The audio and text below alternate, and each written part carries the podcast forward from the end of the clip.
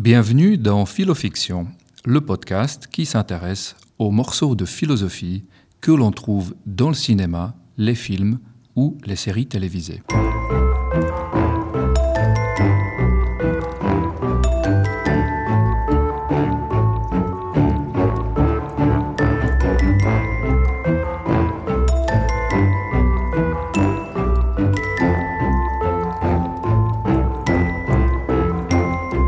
Ce podcast est issu de quelques chapitres de mon livre qui porte le même nom, Philofiction, ou plutôt, devrais-je dire Philofiction, en écho bien sûr à l'un des meilleurs longs métrages de Quentin Tarantino. Bonjour, je suis Jiri Benowski, je suis philosophe et passionné de cinéma, de séries et surtout de l'idée que des questionnements philosophiques servent de source d'inspiration aux scénaristes et aux réalisateurs.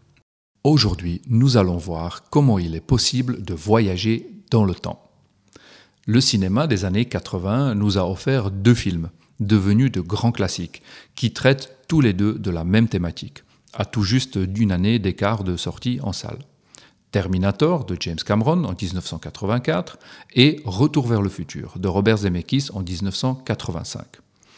Le point commun entre ces deux films plus proche qu'il ne pourrait le sembler à première vue, ne consiste pas seulement en le fait qu'ils parlent tous les deux de voyage dans le temps.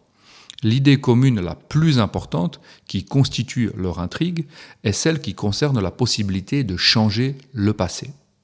Et la différence la plus importante entre leurs scénarios respectifs est que le premier se déroule dans un espace-temps linéaire, alors que le second évolue dans une structure d'espace-temps arborescente.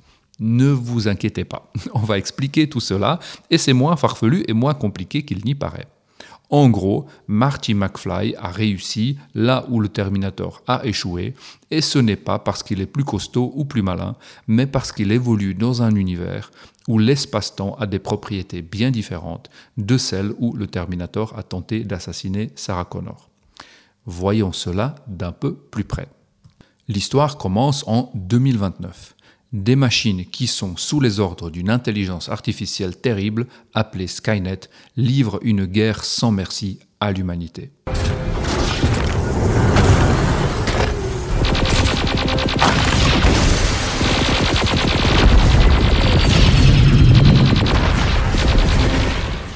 La résistance du camp des humains est dirigée par John Connor, un leader talentueux qui pose de gros soucis à Skynet.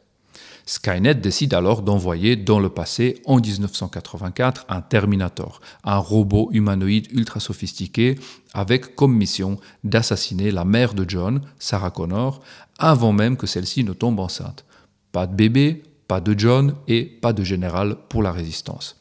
C'est ainsi que Skynet pense gagner la guerre et exterminer les humains pour de bon. Listen and understand that Terminator is out there. It can't be bargained with. It can't be reasoned with. It doesn't feel pity or remorse or fear. And it absolutely will not stop. Ever. Until you are dead.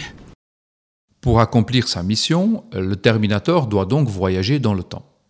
Est-ce que c'est quelque chose qui serait possible Nous l'avons vu dans l'épisode précédent, il semble qu'il y ait des raisons de penser que le passé et le futur existent, au même titre que le présent.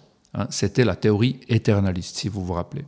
Et si c'est le cas, on peut alors légitimement se poser la question de savoir si l'on pourrait se rendre en différents lieux du temps, tout comme on peut se rendre en différents lieux dans l'espace. On peut se déplacer assez facilement dans l'espace, en allant en vacances dans un pays étranger par exemple, alors pourquoi ne pas envisager un voyage de vacances dans le temps, qui n'est finalement qu'une quatrième dimension de l'espace-temps? Il y a une manière de voyager dans le temps qui est très facile, ne rien faire, il suffit d'attendre. Si j'attends un jour, je serai dans le futur, c'est-à-dire demain. La question n'est donc pas celle de savoir s'il est possible de voyager dans le temps, mais plutôt celle de savoir si, d'une part, il serait possible de le faire plus vite, et si, d'autre part, il serait également possible d'aller dans le passé. Car la technique de l'attente demande pas mal de patience et ne marche que pour se rendre dans le futur. Heureusement, Albert Einstein nous a déjà donné la réponse à la première question. Pour se rendre plus vite dans le futur, il suffit d'aller très vite dans l'espace. Mais quand je dis très vite, c'est vraiment très vite. Idéalement, aussi proche que possible de la vitesse de la lumière qui est tout de même de 1 milliard 79 252 848 km/h. Le principe est ici assez simple. Plus vite on se déplace dans l'espace, moins vite on se déplace dans le temps. Vous pouvez concevoir cette situation de la manière suivante. Vous avez une certaine quantité de vitesse ou d'énergie de déplacement euh, qui est donnée à votre disposition. Et vous ne pouvez pas en avoir plus. Si vous consacrez votre vitesse à aller très vite dans l'espace, il ne vous restera plus à cette vitesse pour vous déplacer normalement dans le temps. Donc le temps va s'écouler plus lentement pour vous que pour les autres. Et du coup, les autres vont vieillir, alors que pour vous, il ne se sera écoulé que quelques secondes peut-être.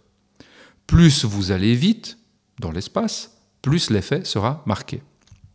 L'astronaute russe Gennady Padalka a passé en tout 878 jours, 11 heures et 31 minutes dans l'espace, c'est un record du monde, à bord de la station Mir et de la station spatiale internationale en orbite autour de la Terre. La station spatiale se déplace à une vitesse de 27 600 km/h. Bon, c'est très loin encore de la vitesse de la lumière, mais c'est tout de même assez vite pour qu'un effet de voyage dans le temps puisse se faire sentir. On peut estimer que Gennady Padalka a ainsi vieilli d'environ un cinquantième de seconde de moins que nous autres qui sommes restés sur Terre. Bon, euh, passer deux ans et demi enfermé dans un tube aux allures de boîte de conserve sophistiquée pour gagner un cinquantième de seconde n'est peut-être pas si rentable que ça. Mais pensez bien, il a, même un peu, voyagé dans le temps il s'est rendu dans le futur plus vite que nous qui utilisons simplement la technique de l'attente. Pour faire un voyage dans le temps, dans le futur, qui soit un peu plus digne de ce nom, et pour pouvoir ainsi regarder le résultat du tirage du loto de la semaine prochaine, il faudrait se déplacer à une vitesse proche de la vitesse de la lumière. Peut-être que ce sera un jour technologiquement possible. En revanche, une autre question épineuse se pose du coup. Une fois dans le futur, Comment faire pour revenir dans le passé en emportant avec soi la liste des numéros gagnants On ne peut pas juste attendre pour se rendre dans le passé, comme on le peut pour se rendre dans le futur. En revanche, s'il est vrai qu'on ne peut pas voir le futur, on peut facilement voir le passé. En réalité, c'est le présent que nous ne voyons jamais. Si j'observe le soleil par la fenêtre alors que je suis en train de parler dans un micro euh, pour enregistrer ce podcast, je vois un soleil tel qu'il était il y a environ 8 minutes. C'est le temps qu'il faut à la lumière émise par le soleil pour arriver jusqu'à mes yeux. Si ça se trouve, le soleil a explosé il y a 5 minutes et je n'en sais rien. Je suis toujours en train d'admirer le soleil alors que d'ici 3 minutes, l'explosion arrivera jusqu'à moi. Même lorsque je me rase le matin, l'image que je vois de mon visage dans le miroir est celle d'un visage passé, alors la lumière ne met pas 8 minutes pour arriver du miroir jusqu'à mes yeux, hein, heureusement, sinon je risquerais de me couper, mais il y a un petit délai. Tout ce que nous pouvons voir autour de nous au quotidien est une affaire passée. Le présent, lui, n'est pas accessible pour nous par la vue. Parfois, on peut même voir très loin dans le passé. La galaxie d'Andromède est située à 2,5 millions d'années-lumière de notre système solaire. Et lorsque nous l'observons au télescope, nous voyons donc ce qu'il en était il y a 2,5 millions d'années. Bon, on peut donc voir le passé, et c'est même la seule chose que nous pouvons voir, mais si le Terminator veut assassiner Sarah Connor, il ne lui suffira pas de la regarder. Il faudra qu'il puisse aller dans le passé en personne. Comment faire? Il pourrait s'inspirer de la technique utilisée dans le film Interstellar, sorti en 2014 et réalisé par Christopher Nolan, où euh, Matt Damon voyage sur une planète très lointaine à travers un trou de verre. Un trou de verre, que l'on appelle aussi un pont Einstein-Rosen, est en théorie une sorte de déformation de l'espace-temps qui relie deux points distincts et éloignés dans l'espace-temps, en gros une sorte de raccourci par un tunnel dans le tissu même de l'espace-temps. Mais finalement, peu importe le moyen exact de locomotion, voilà que Terminator arrive dans le passé. Il semble que plus rien ne peut désormais l'arrêter. Il est plus fort et plus rapide que Sarah Connor. Il pourra donc sans difficulté procéder à sa mission assassine. Mais ce serait sans compter sur la force de la philosophie. Sarah Connor ne pourra peut-être pas l'arrêter, mais les philosophes et les physiciens si. Voici une expérience de pensée célèbre qui va, à elle seule, empêcher le Terminator de tuer Sarah Connor. On l'appelle habituellement le paradoxe du grand-père, mais vu qu'il s'agit de Sarah Connor, on va l'appeler le paradoxe de la mère. C'est absolument trivial. Le Terminator a été envoyé dans le passé à cause des agissements en 2029 de John Connor. C'est à cause de lui et de ses copains de la résistance que Skynet a décidé d'envoyer le Terminator en 1984. Mais si en 1984 le Terminator tue Sarah Connor avant qu'elle donne naissance à son fils, John n'aura jamais existé. Et il n'existera donc pas en 2029 non plus. Du coup, en 2029, Skynet n'aura aucune raison de vouloir envoyer un Terminator en 1984 pour tuer la mère de, quelqu'un qui n'existe pas. Donc le Terminator ne sera pas envoyé dans le passé. Mais du coup, John va naître. Et du coup, le Terminator sera envoyé dans le passé pour le tuer. Et ainsi de suite. À vrai dire, pour rendre l'argument vraiment paradoxal et donc plus efficace, il faut le rendre encore un peu plus cruel. Disons que ce n'est pas Skynet, mais que c'est John lui-même qui veut voyager dans le passé pour y tuer sa propre mère. Peut-être parce qu'il souffre à cause de la guerre et de ses lourdes responsabilités de leader de la résistance. Voyager dans le passé et y tuer sa mère avant sa propre naissance est alors pour lui une manière de se suicider. Bon, je vous avais prévenu que ce serait plus cruel comme argument. Voici donc la situation. John arrive en 1984, il s'introduit de nuit dans la chambre à coucher de Sarah Connor, il se tient debout devant elle, endormi, il tient un pistolet chargé et le pointe sur sa tête, il ne reste plus qu'à appuyer sur la gâchette. Il n'y a aucun obstacle, personne d'autre pour intervenir, Sarah dort et ne peut pas fuir, le pistolet fonctionne parfaitement bien et John est un tireur expérimenté. Rien ne peut l'empêcher de tuer sa mère dans son sommeil. Sauf que si. Car si John tue à cet instant sa mère, il n'aura jamais existé. Et il ne pourra du coup pas avoir voyagé dans le passé pour la tuer. Mais il est là, et il a voyagé. Donc il peut parfaitement bien la tuer, car il est juste devant elle avec un pistolet chargé, et il n'y a rien qui l'en empêche. Mais il ne peut pas la tuer, car s'il la tue, il n'aura jamais existé, et ne pourra donc pas venir la tuer. Il semble qu'il y ait ici une contradiction, un paradoxe. Comment résoudre cette situation où John à la fois peut et ne peut pas tuer sa mère? David Kellogg Lewis est connu pour sa longue grande barbe. Mais il est surtout connu pour avoir été l'un des esprits les plus brillants du XXe siècle.